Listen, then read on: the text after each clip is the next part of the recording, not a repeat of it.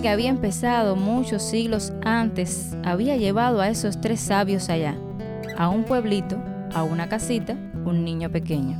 Al rey que Dios le había prometido a David muchos años antes, pero este niño era una nueva clase de rey. Aunque era el príncipe del cielo, se había hecho pobre. Aunque era Dios poderoso, se había convertido en un bebé indefenso. Este rey no había venido para ser jefe, había venido para ser siervo.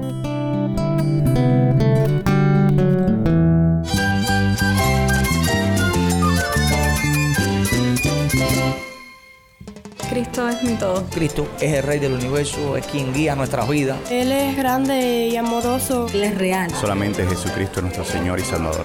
Es mía quien me fortalece. En Cristo Jesús hay esperanza, hay paz. Y nuestro Dios es un Dios de rescate. Estás escuchando a El Faro de Redención, Cristo desde toda la Biblia para toda Cuba y para todo el mundo.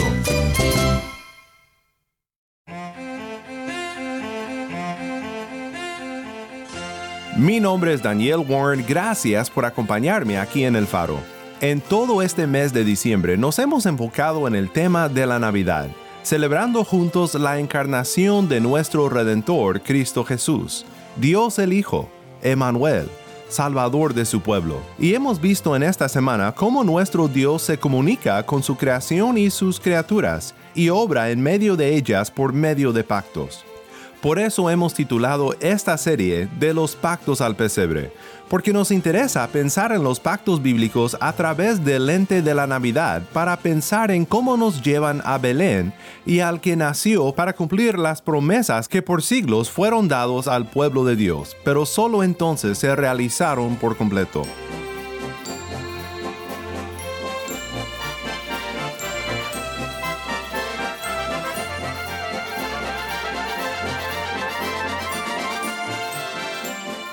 Hoy quiero pensar contigo en el relato de Mateo 2 y los reyes magos, particularmente cómo lo que ellos declaran a Herodes nos apunta hacia un pacto antiguo hecho entre Dios y su siervo David.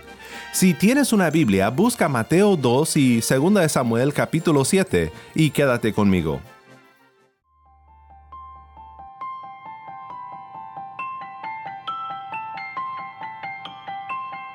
Seguimos en nuestro estudio de los pactos bíblicos y cómo nos llevan al pesebre, al Salvador nacido en Belén. Hasta ahora hemos visto tres pactos.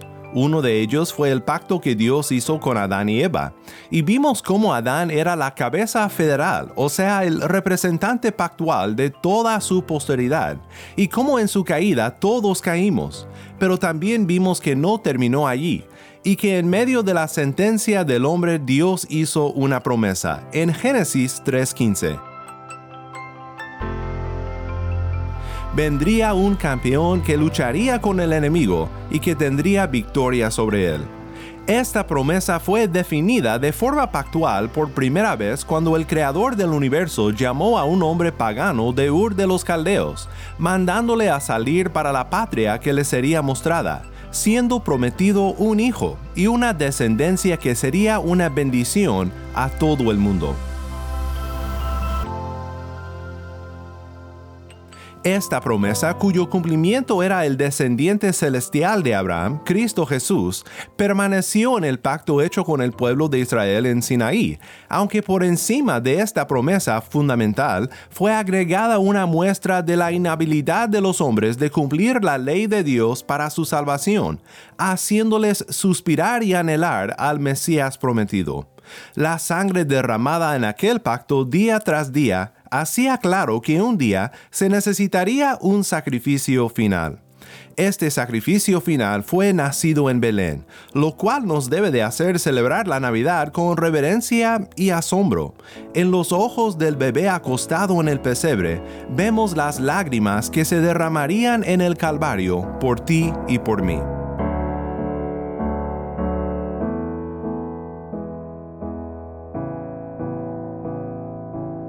En nuestro estudio de hoy veremos un pacto más, el pacto davídico, del cual leemos en 2 Samuel capítulo 7. Antes de ir a este pacto, déjame solo mencionar, por si lo habías notado, que es verdad. Nos hemos brincado uno de los pactos bíblicos en nuestro estudio, y es el pacto hecho con Noé. Hemos dejado este pacto a un lado porque nuestro enfoque en esta semana han sido los pactos que son marcados por la gracia especial y redentora de Cristo.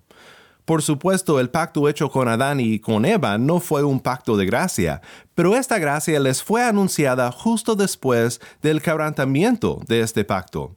El pacto hecho con Noé se ha llamado el pacto de la gracia común, o sea, la gracia de Dios que sustenta a la creación, pero no necesariamente su gracia redentora. Esta gracia de sustento, la gracia común, conserva el mundo como el templete de la gran obra de Dios de redención, pero no es en sí un pacto de gracia especial y redentora. Bien, entonces hoy pasamos al pacto hecho con David en 2 Samuel capítulo 7. Y quiero que veamos este pacto por el lente de la Navidad. Así que iremos a Mateo 2 para pensar juntos en cómo los reyes magos, los hombres sabios cuyo origen no conocemos con certeza, llegaron a Belén y anunciaron la llegada de aquel que fue prometido a David como el Rey eterno sobre su trono antes de profundizar en lo que leemos sobre este rey prometido, quiero que escuches la historia de los Reyes Magos leída por Tai del libro de Sally Lloyd Jones que tanto hemos disfrutado juntos aquí en El Faro, Historias de Jesús. Esta historia está basada en Mateo capítulo 2. Muy lejos, en el oriente, tres hombres muy inteligentes vieron la misma estrella la estrella que Dios había puesto en el cielo cuando Jesús nació. Sabían que era una señal. Había nacido un rey. Habían estado esperando esta estrella. Sabían que vendría. Él ya ha venido, gritaron. Ha venido. Si tú hubieras estado allí, seguramente los habrías oído reírse, danzar y cantar hasta que saliera el sol. Al amanecer, Cargaron sus camellos y envolvieron regalos para el bebé. Le llevarían sus tesoros más preciosos, incienso, oro y mirra, cosas especiales, brillantes, olorosas, relucientes, lo perfecto para un rey. Los tres sabios, en realidad, si los hubieras conocido, habrías pensado que eran reyes, porque eran tan ricos e inteligentes y se veían muy importantes. Emprendieron el viaje, iban montados en sus camellos, cruzando interminables desiertos, subiendo por montañas muy empinadas, bajando por valles muy profundos, pasando por verdes praderas noche y día, y día y noche, por horas que se convirtieron en días, que se convirtieron en semanas, que se convirtieron en meses y meses hasta que por fin llegaron a Jerusalén. Jerusalén era por mucho la ciudad más importante por kilómetros a la redonda. Cualquiera sabía que allí había un palacio y que los reyes nacen en palacios, así que allá fueron. Pero les esperaba una sorpresa. Fueron a ver al rey Herodes. Seguramente él sabría dónde estaba el niño, pero Herodes no lo sabía. Es más, no le gustó que se hablara de un nuevo rey. Eso lo hizo enojarse. No quería que nadie sea rey, excepto él mismo. Los consejeros de Herodes le dijeron a los tres sabios lo que estaba escrito en sus libros lo que Dios había dicho en cuanto al niño rey. Vayan a Belén, allí lo hallarán. De repente, la estrella que habían visto en el oriente empezó a moverse de nuevo, mostrándoles el camino. Así que los tres sabios siguieron a la estrella y salieron de la gran ciudad, por el camino que lleva al pueblito de Belén. Siguieron a la estrella por las calles de Belén, saliendo de la parte bonita de la ciudad a la parte de la ciudad no tan bonita. Llegaron a una parte en realidad no muy bonita de la ciudad, por un sendero de tierra hasta que se detuvo justo encima de una casita. Pero espera, no era un palacio. Y no había guardias, ni criados, ni banderas, ni alfombras rojas, ni trompetas, ni nada. ¿Se habrían equivocado? ¿O era esto lo que Dios quería decir? En efecto, en esa casita, allí, sentado en las rodillas de su madre, lo hallaron. El niño rey. Los tres hombres se arrodillaron ante el pequeño rey. Se quitaron sus elegantes turbantes reales y sus relucientes coronas de oro. Inclinaron sus nobles cabezas hasta el suelo y le dieron sus tesoros relucientes. El viaje que había empezado muchos siglos antes había llevado a esos tres sabios allá, a un pueblito, a una casita, un niño pequeño. Al rey que Dios le había prometido a David muchos años antes, pero este niño era una nueva clase de rey. Aunque era el príncipe del cielo, se había hecho pobre. Aunque era Dios poderoso, se había convertido en un bebé indefenso. Este rey no había venido para ser jefe, había venido para ser siervo. Muchas gracias, Tai, por compartir esta historia con nosotros de Historias de Jesús por Sally Lloyd Jones. Ahora, la estrella mencionada en esta historia ha sido un tema de bastante discusión. ¿Fue acaso una supernova o alguna constelación o planeta o algo meramente sobrenatural? Este es un detalle que tampoco sabemos con certeza. De mi parte, tiendo a pensar que fue una señal especial dada por Dios y dirigida por Dios de una manera sobrenatural. Y este es el punto, ¿no crees? Lo importante en la historia no es quiénes fueron estos magos misteriosos ni tampoco la estrella enigmática, sino el niño Jesús, sobre cuyo establo la estrella se detuvo y delante de quien los sabios se postrarían en adoración. ¿Notaste la siguiente reflexión en la historia que acabas de escuchar? El viaje que había empezado muchos siglos antes había llevado a esos tres sabios allá a un pueblito, a una casita, un niño pequeño, al rey que Dios le había prometido a David muchos años antes. En cada uno de los pactos que hemos considerado en esta semana, hemos visto la luz de Cristo, refractada como por una prisma y mostrando diferentes aspectos de nuestro Redentor. Él es el campeón que vencerá en vida al enemigo que logró tentar y desviar a Adán y Eva de la promesa de vida en el primer pacto. Es el descendiente de Abraham en quien todas las naciones serán bendecidas. Es el profeta como Moisés que no solo proclama la ley, sino la verdad y la gracia también. La gracia simbolizada en los sacrificios de Israel y Él es el prometido Rey eterno frente a quien los reyes de la tierra deben de postrarse en adoración. En el pacto que Dios hizo con David vemos un gran cambio de planes. David quería edificar para Dios una casa, un templo, pero Dios promete edificar la casa, es decir, el reino de David de una manera inesperada y asombrosa. Escuchemos ahora lo que Dios le prometió a David en 2 Samuel 7, versículos 1 al 17. Sucedió que cuando el rey David ya moraba en su casa, y el Señor le había dado descanso de sus enemigos por todos lados, el rey dijo al profeta Natán, Mira, yo habito en una casa de cedro, pero el arca de Dios mora en medio de cortinas. Entonces Natán dijo al rey, Vaya, haga todo lo que está en su corazón, porque el Señor está con usted. Y esa misma noche la palabra del Señor vino a Natán. Ve y dile a mi siervo David, así dice el Señor, ¿eres tú el que me va a edificar una casa para morar en ella? Pues no he morado en una casa desde el día en que saqué de Egipto a los israelitas hasta hoy, sino que he andado errante en una tienda, en un tabernáculo. Donde quiera que he ido con todos los israelitas, hablé palabra a alguna de las tribus de Israel, a la cual he ordenado que pastoreara mi pueblo Israel, diciéndoles, ¿por qué ustedes no me han edificado una casa de cedro?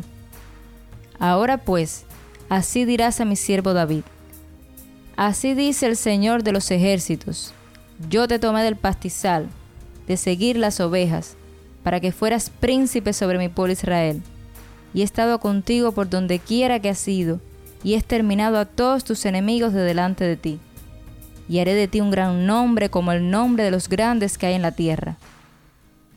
Asignaré también un lugar para mi pueblo Israel, y lo plantaré allí a fin de que habite en su propio lugar y no sea perturbado de nuevo, ni los malvados los aflijan más como antes, desde el día en que ordené que hubiera jueces sobre mi pueblo Israel.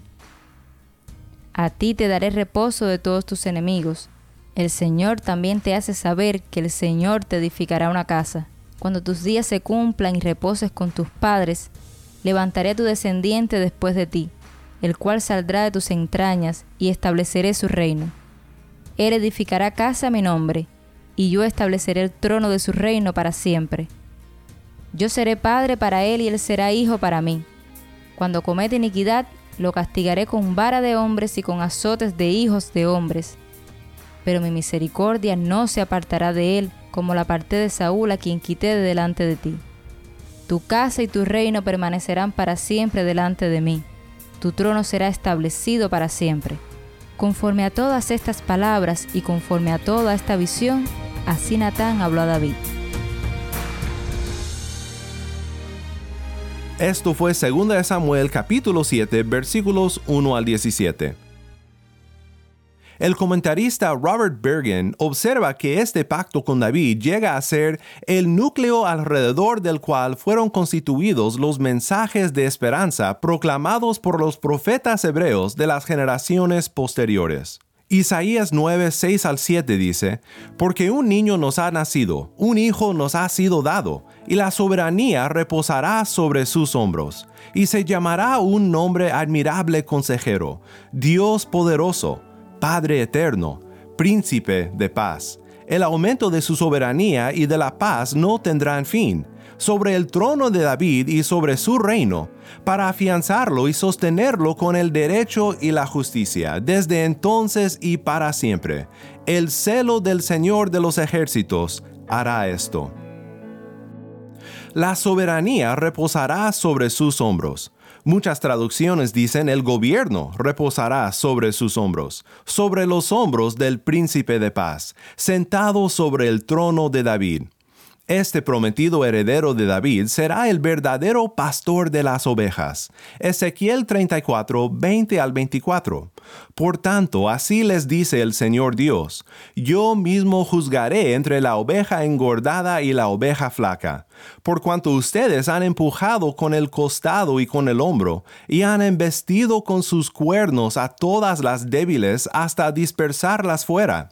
Libraré mis ovejas, y ya no serán presa. Juzgaré entre oveja y oveja. Entonces pondré sobre ellas un solo pastor que las apacentará, mi siervo David. Él las apacentará y será su pastor. Entonces yo, el Señor, seré su Dios, y mi siervo David será príncipe en medio de ellas. Yo, el Señor, he hablado. Bien dijo Sally Lloyd Jones, el viaje que había empezado muchos siglos antes había llevado a esos tres sabios allá, a un pueblito, a una casita, un niño pequeño, al rey que Dios le había prometido a David muchos años antes. El rey Herodes se turbó al oír las noticias de un tal rey de los judíos nacido en su reino. Él era el rey de los judíos puesto sobre la región por Roma Dice Mateo 2, 3 en adelante, cuando lo oyó el rey Herodes se turbó y toda Jerusalén con él. Entonces el rey reunió a todos los principales sacerdotes y escribas del pueblo, y averiguó de ellos dónde había de nacer el Cristo. Y ellos le dijeron, en Belén de Judea, porque así está escrito por el profeta. Y tú, Belén, tierra de Judá, de ningún modo eres la más pequeña entre los príncipes de Judá, porque de ti saldrá un gobernante que pastoreará a mi pueblo Israel. Entonces Herodes llamó a los sabios en secreto, y de ellos determinó el tiempo exacto en que había aparecido la estrella, y enviándolos a Belén dijo, Vayan y busquen con diligencia al niño, y cuando lo encuentren avísenme, para que yo también vaya y lo adore. Por supuesto, sabemos que Herodes no tenía la menor intención de adorar al recién nacido rey. Fue un personaje más en el linaje de la serpiente enemiga, un hijo de su padre el diablo que intentaría matar a la prometida simiente de la mujer, al prometido descendiente de Abraham, al prometido profeta como Moisés y sacrificio final, al prometido rey eterno sobre el trono de David.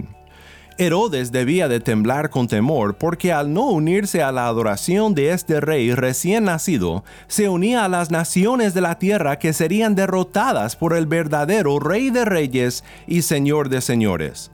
La estrella sobre la cual cantamos y recordamos en tiernos dibujos navideños era un presagio del destino de todo aquel que no dobla la rodilla a Cristo.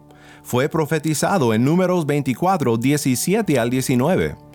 Lo veo pero no ahora, lo contemplo pero no cerca. Una estrella saldrá de Jacob, y un cetro se levantará de Israel que aplastará la frente de Moab y derrumbará a todos los hijos de Seth. Edom será una posesión, también será una posesión Seir, su enemigo, mientras que Israel se conducirá con valor. De Jacob saldrá el que tendrá dominio, y destruirá al remanente de la ciudad. A fin de cuentas, la estrella misteriosa que paró sobre la casa de Jesús no es la verdadera estrella de esta historia. Es Cristo, el campeón que vencerá en justicia y salvará a su pueblo, la estrella de Jacob, el redentor de Sión, el prometido rey davídico. Aunque su victoria se ve débil según el mundo, se sentará sobre el trono de su padre David para siempre, y su evangelio es el poder de Dios para salvación, para todo aquel que cree.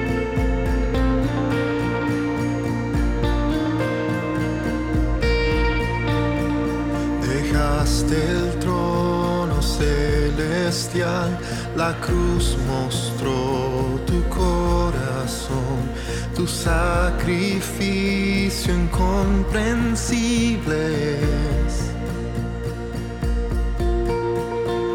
Por nuestras culpas y maldad, clavado fuiste en esa cruz, tu gran amor incomparables. Tu nombre es más alto, tu nombre es más fuerte.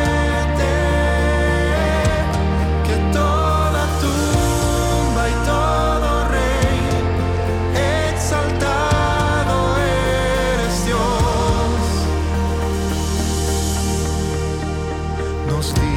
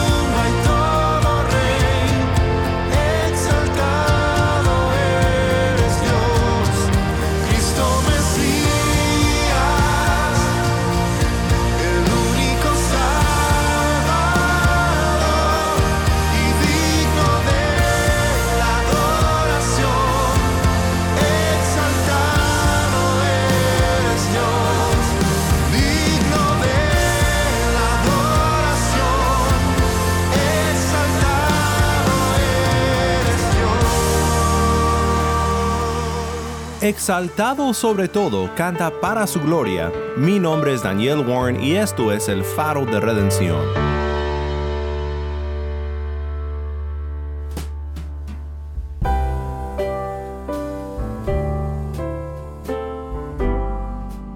Te quiero preguntar ahora, antes de terminar en oración, ¿has doblado la rodilla al Rey del universo? ¿Al Rey que rescata a su pueblo? ¿Al Rey nacido en Belén? Te pido ahora mismo que pienses en tu eterno destino. Piensa en lo que este rey te ofrece. Paz, reconciliación con el Creador, perdón y vida abundante. No tardes en venir a Él, porque hoy es el día de la salvación. Padre Celestial, gracias por enviarnos al Rey que necesitábamos, pero que no esperábamos, nacido de manera tan sorprendente y llena de gloria oculta en aquel pequeño pueblo de Belén, rodeado en su infancia por reyes que se postraron delante de él para adorarle como Rey. Ahora alzamos nuestras voces para alabar a nuestro Rey Jesús. Que su adoración sea siempre en nuestras bocas y que confiando en el perdón que solo Él puede dar, vivamos vidas agradecidas de obediencia por lo que Él ha hecho, por su triunfo en la cruz y por su coronación como Rey de Reyes y Señor de Señores. En el nombre de nuestro Rey y Redentor, Cristo Jesús oramos. Amén.